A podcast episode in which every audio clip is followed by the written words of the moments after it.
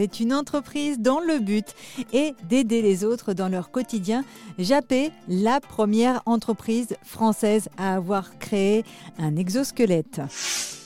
C'est en 2015 que l'entreprise voit le jour. Damien Bratic, ingénieur médical spécialisé dans le rachis, donc le dos.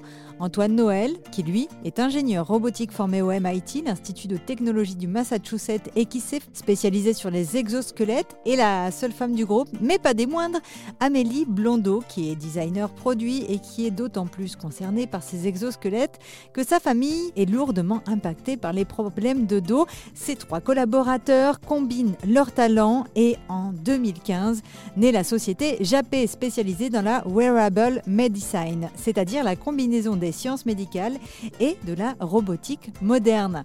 Aujourd'hui, l'entreprise est parvenue à transposer leur vision dans un objet incroyable qui facilite le quotidien de nombreuses personnes. Pour l'entreprise et ses trois collaborateurs, la technologie et ses avancées ne sont pas négatives mais bien essentielles à la survie de l'espèce humaine.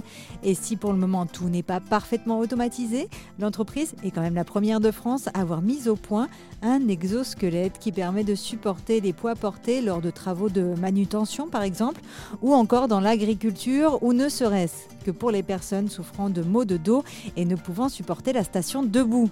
Une technologie révolutionnaire qui repousse toujours plus les limites de cette fameuse technologie, car comme ils aiment le dire, ces technologies ont le potentiel d'améliorer la santé de l'homme avec un grand H dans chaque situation de la vie.